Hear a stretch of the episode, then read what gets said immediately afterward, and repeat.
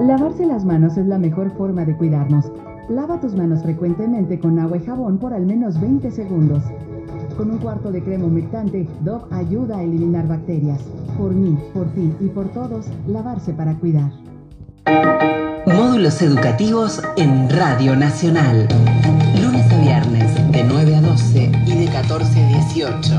Cada uno de los siete niveles educativos tiene una hora de programa por Nacional la radio pública.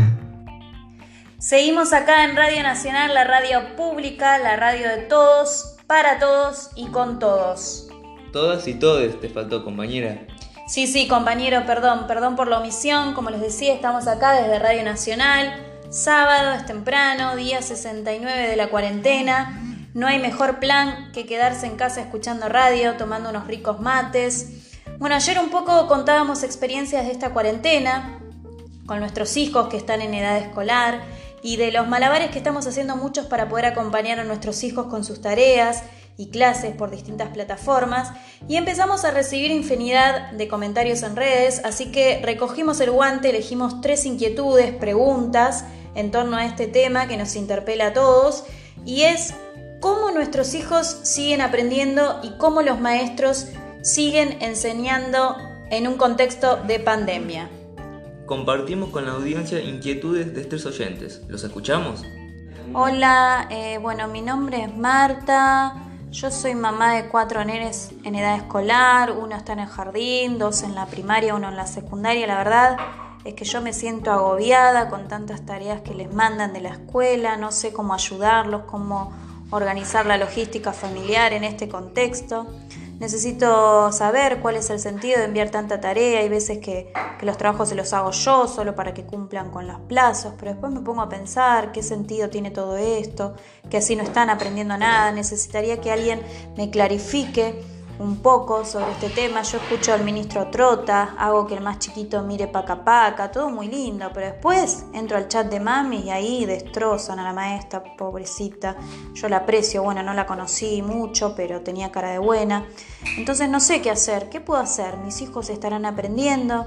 ¿Es viable que la escuela siga pretendiendo enseñar en este contexto? Bueno, ahora tenemos eh, un oyente muy chiquitito que nos deja un mensaje. A ver, ¿lo escuchamos? Juan, nombre de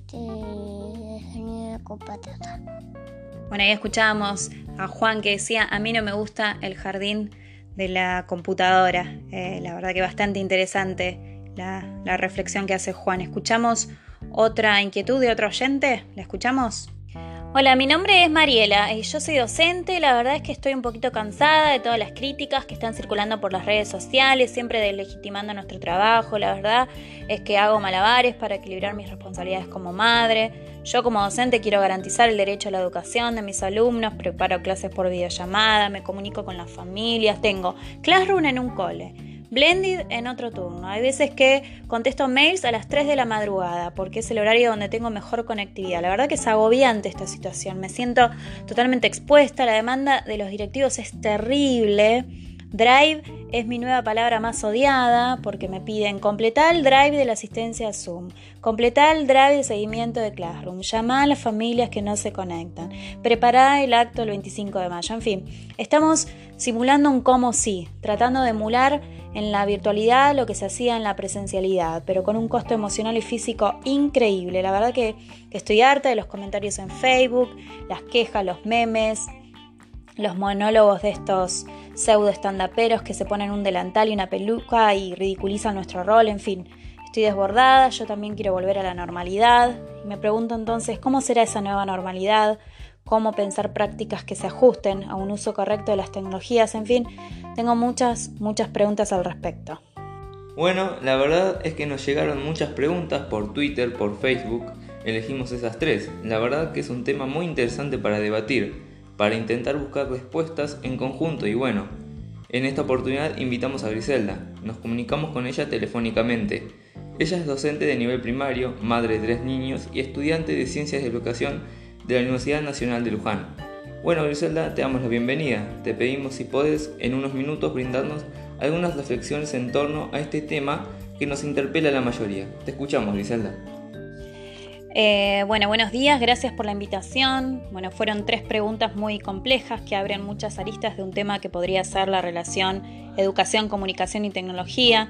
Los tres oyentes este, miraban esta relación desde diferentes perspectivas, pero tenían en común justamente en cómo vemos, cómo conceptualizamos la relación entre estos tres elementos. Voy a intentar desarrollar mi postura con respecto a esto, pero primero quisiera decirle a esa docente que se escuchaba tan angustiada, que además de todo eso, eh, que la angustia también em, tiene que darse la posibilidad de enfocarse en lo positivo de esta particular e inédita coyuntura, valorar que en cuestión de días muchos docentes han sabido resignificar sus prácticas a partir de concebir a las tecnologías como forma de mediación cultural y como herramientas para poder garantizar la continuidad pedagógica de sus alumnos y alumnas. Como dijo Inés Dussel en una de sus tantas videoconferencias de los últimos tiempos, esta pandemia nos tomó de sorpresa y con lo opuesto, por eso muchos docentes estamos dando clases desde el comedor de nuestra casa y en pantuflas, parafraseando un poco los nombres de algunos webinars y conversatorios de grandes referentes de los que he participado últimamente.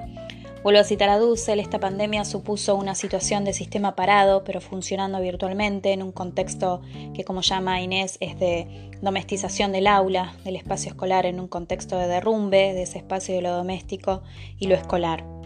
La verdad es que uno valora un montón el trabajo del docente.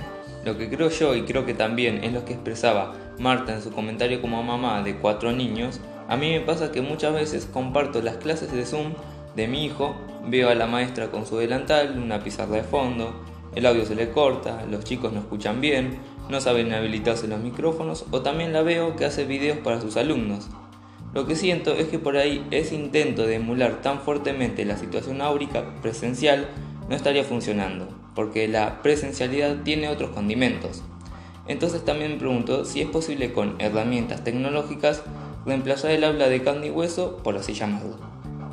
Bueno, tu pregunta me remite nuevamente al tema sobre el que yo plantearía el debate, que es la relación educación y tecnología que mencioné en un principio, considero que no hay que plantear como que una reemplaza a la otra, ¿no? Considero que tu pregunta por ahí subyace una concepción restringida de la tecnología porque la identificas con herramientas, con máquinas, artefactos. Esta es una concepción muy común eh, que han explicado muy bien Álvarez Revilla y Méndez Tink en un artículo llamado Hoy ya es mañana, Tecnologías Educación, un diálogo necesario. Quizás deberíamos atrevernos a una visión más amplia de la tecnología, de hecho deberíamos replantearnos la relación entre ciencia, tecnología y sociedad y superar esa concepción restringida restringida de tecnología y eso indefectiblemente nos llevaría a poder proponer cambios en nuestras prácticas educativas. Pero, ¿y cómo es la relación de los docentes con las tecnologías? ¿Tienen o han tenido formación al respecto? También me pregunto si es justo que hoy tengan que estar disponibles online tantas horas y aportar sus medios, sus dispositivos, en fin. Esto se dio de manera muy rápida y por ahí no se tuvo en cuenta en las condiciones, las condiciones materiales de ese docente ni su conocimiento en relación a las tecnologías.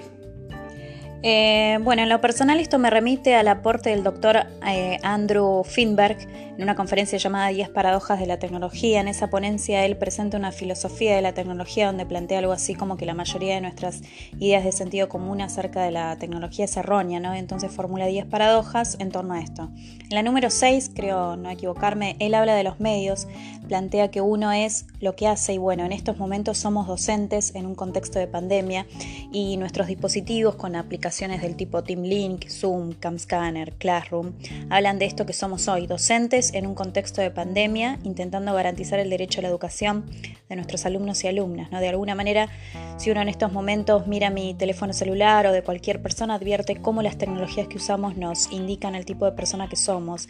De hecho, yo tuve que desinstalar Netflix de mi teléfono porque ya no tenía memoria y necesitaba bajar una aplicación para comunicarme con mis profesoras de la universidad, ¿no? Como dice Finberg, la tecnología ha traído la oficina, los espacios domésticos, en mi caso ha traído la escuela, mi aula de sexto a la mañana y de segundo a la tarde, mi clase de la universidad, a mis espacios domésticos y ha expulsado las actividades recreativas y las fantasías privadas hacia las arenas públicas, ¿no? Hoy no solo somos lo que hacemos, sino que somos lo que usamos y esto se refleja en los teléfonos y ordenadores de muchos docentes en la actualidad. Y un poco por ahí volviendo a la inquietud de la oyente docente que se preguntaba sobre el escenario que se viene y y si lo virtual eh, eventualmente podría ir reemplazando la presencialidad. Es un gran debate que nos debemos, nos encontramos con posturas apocalípticas acerca del fin de la escuela, sentados sobre argumentos que postulan la gran benevolencia de la tecnología, eh, representándola como algo neutral, y otros que se resisten y que magnifican a la escuela desde una posición de añoranza, creo yo, ante un enemigo inminente que es la tecnología. ¿Y vos en cuál de estas posturas te ubicas? Yo tengo una postura más moderada, considero que puede haber una sana convivencia y una retroalimentación entre tecnología y educación. En este punto se me viene a la cabeza los aportes de Pierre Levy, que menciona que en cuanto a las relaciones virtuales, estas no sustituyen los encuentros físicos, que es en general un error pensar en las relaciones entre antiguos y nuevos dispositivos de comunicación en términos de sustitución. Y apoyando esta tesis menciona que el cine no ha eliminado el teatro, lo ha desplazado, las cartas de amor no impiden a los amantes abrazarse, las personas que tienen más comunicaciones telefónicas son también las que se reúnen con más gente. De hecho, a ustedes como trabajadores de un medio como la radio les está pasando en esta suerte de reinvención con los podcasts, por ejemplo. También en este punto me permito citar los aportes de Marcelo Caruso y Elsie Rockwell en las Jornadas Nacionales de Formación Docente, donde disertaron en torno eh, a la pregunta ¿reinventar la escuela? En su lugar transformaron esa pregunta en, en una exclamación, ¿no? reivindicar la escuela. Él se afirmó una frase muy contundente, la escuela es presencial o no es escuela, y frente a ese escenario apocalíptico que algunos intentan instalar acerca del fin de la escuela, no advierten que probablemente tal profecía viene de la mano de los que intentan vendernos algo. O sea, para mí no se trata de negar las tecnologías, ¿no? su irrupción en la educación, que en este contexto bueno, se dio de manera abrupta, donde también se evidenciaron y profundizaron desigualdades preexistentes, los docentes muchas veces viramos entre dos tendencias que son la tecnofilia y la tecnofobia, ¿no? como forma de ocultación de la problemática de la educación escolar. Considero que ambos extremos no son buenos. No deberíamos ver a las tecnologías como potenciales amenazas, ni negarlas, ni tener enormes expectativas magnificando sus alcances, como este, mencionaba Juana Sancho. En el binomio informática-educación, la palabra clave es educación. Se trataría entonces de repensar la buena enseñanza en, escenarios virtuales, ¿no? Ya lo planteaba Litwin en su momento, el desarrollo de la tecnología redefine las tareas intelectuales de la escuela, fuera de ella impactó en los espacios de juego de los niños, de los jóvenes, generó un nuevo estilo de pensamiento signado por la respuesta rápida, el ensayo, el error como estrategia de resolución de problemas. La escuela desconocía el impacto de la tecnología en la cultura y, y el desconocimiento respecto de su carácter de herramienta, ¿no? Las computadoras eran utilizadas para dar cuenta de nuevos y modernos equipamientos, su incremento y renovación de la infraestructura, se guardaban bajo llave para que no las roben o para que no se rompan. Igualmente no se trataría, como bien plantea Lidwin, de que la tecnología venga como luces de colores a resolver los problemas educativos.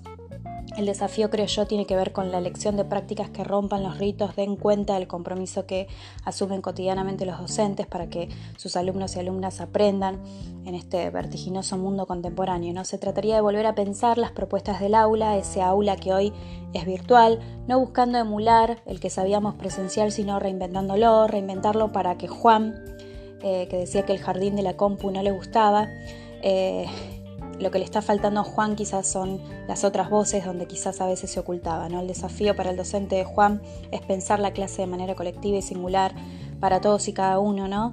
tal y como nos aconseja Dussel, donde menos es más, donde es necesario un guion común, un horizonte común para no profundizar las desigualdades. ¿Hay futuro para la escuela, Griselda?